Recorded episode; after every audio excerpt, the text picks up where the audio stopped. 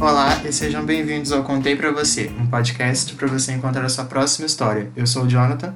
E eu sou a Carol, e no episódio de hoje vou te contar sobre o livro Um Lugar Bem Longe Daqui, da Delia Owens, publicado pela Intrínseca aqui no Brasil. Uma história emocionante e sensível sobre o que a solidão pode fazer com uma pessoa. Eu recebi esse livro em parceria com a Livraria Corujinha, aqui de Ubá, da minha cidade. E eu queria agradecer a eles pelo livro, eu estava querendo muito ele. E eles me mandaram, então, obrigada, Corujinha. Mas bom, vamos para o livro. A história se passa em duas épocas: 1952, em que conhecemos a Kia, e 1969, que a gente acompanha o mistério da morte de Chase Andrews. Em 1952, acompanhamos a vida da Kia, ou Kaia, mas eu chamo ela de Kia, que mora sozinha no brejo após a mãe e os irmãos abandonarem ela, deixando com um pai bêbado e também ela tem uns animais de companhia. Eu senti uma vibe meio Anne de Green Gables, porque todo mundo rejeita ela. Ela é mal vista por viver no brejo. As crianças da escola fazem piadas com ela e até os adultos retiram os filhos de perto dela, dizendo que ela é suja e tal.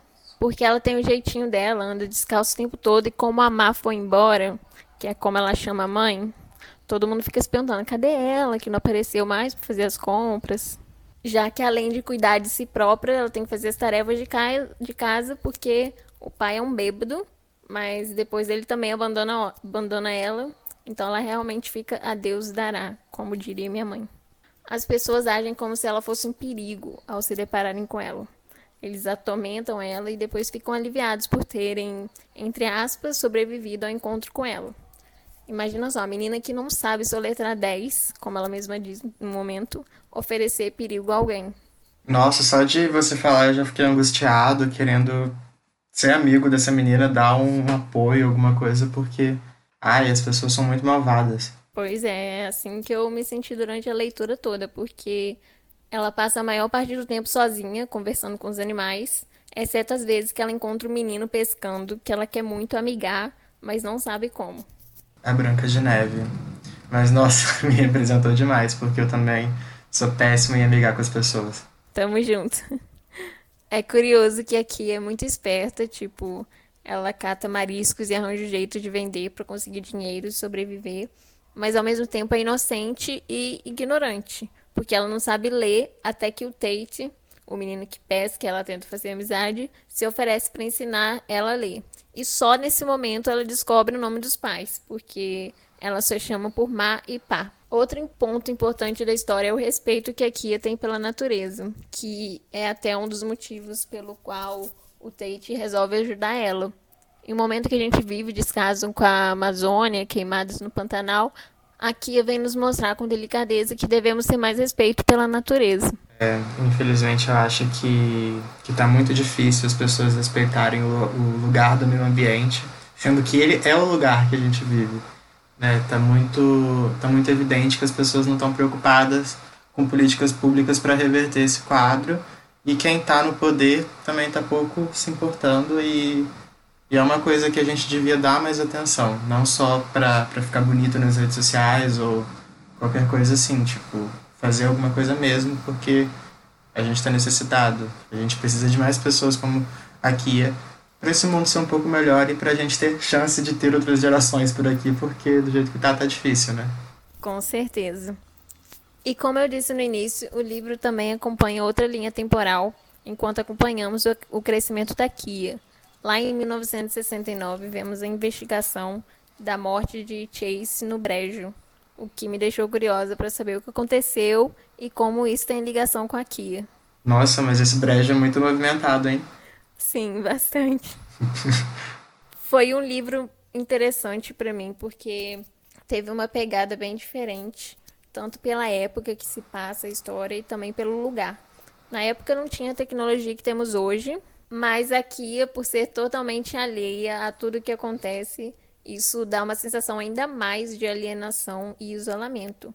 É um livro muito bem escrito, principalmente no quesito da criação de cenários, descrevendo brejo, tudo feito de uma forma bem delicada. O livro também fala sobre racismo de uma forma bem sutil.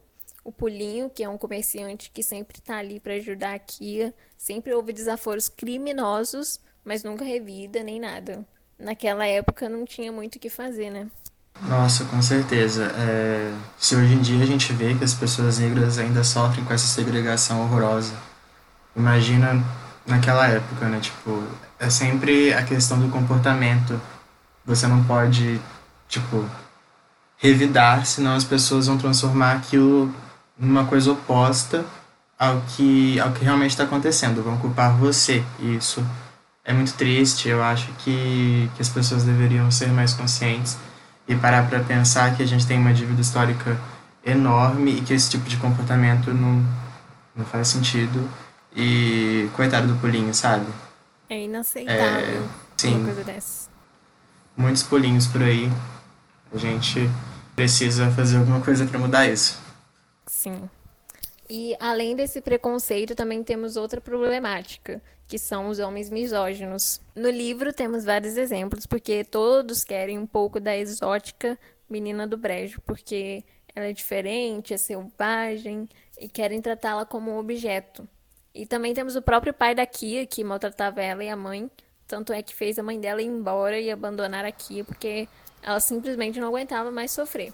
Esse livro vai muito de encontro com um outro que eu li, sobre os ossos dos mortos. Ambos falam muito sobre a natureza, preservação, e eu acho que até a parte da investigação é parecido. Óbvio que de formas diferentes, mas ambos têm esse mistério que precisa ser resolvido. Então fica aqui minha outra recomendação. Hum, quem sabe não tem um episódio do Contei sobre esse livro, hein? Olha, Sobre os Ossos dos Mortos é um livro muito complexo. Eu acho que a gente precisa mesmo de uma leitura coletiva para ler ele e discutir. Então vem aí, hein? Leitura 101. Quem sabe, né? Pois é. Bom, eu recomendo muito Um Lugar Bem Longe Daqui. A gente sente muito durante a leitura todo o abandono e sofrimento da Kia. Tem momentos que você precisa dar uma pausa de digerir tudo, porque é realmente uma história que emociona e faz a gente sofrer junto com a personagem. E também tenta nos mostrar a beleza das coisas mais simples e a importância de cuidar da natureza, porque, bem, precisamos dela, né? E assim como a Kia sabe, se nós dermos o devido cuidado, vai ser a única coisa que não nos deixando na mão quando precisarmos. E aí, John, você já teve vontade de ler esse livro? Porque é um livro lançado ano passado, se não me engano, e eu vejo todo mundo falando dele. Então, agradeço de novo a Livraria Corujinha aqui de Ubá por ter me enviado o livro. Eu amei.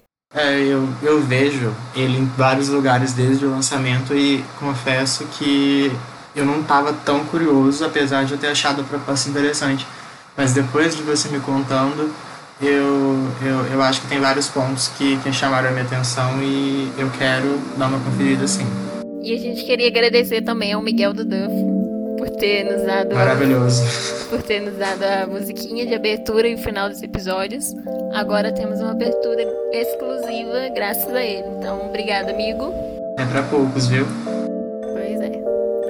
Então, esse foi o episódio de hoje. Espero que vocês tenham gostado. Se quiserem conversar com a gente sobre o livro, se você tiver lido, é só mandar mensagem lá no Twitter, arroba contei pra você. Eu sou a Carol. Eu sou o Jonathan e nos vemos na próxima história.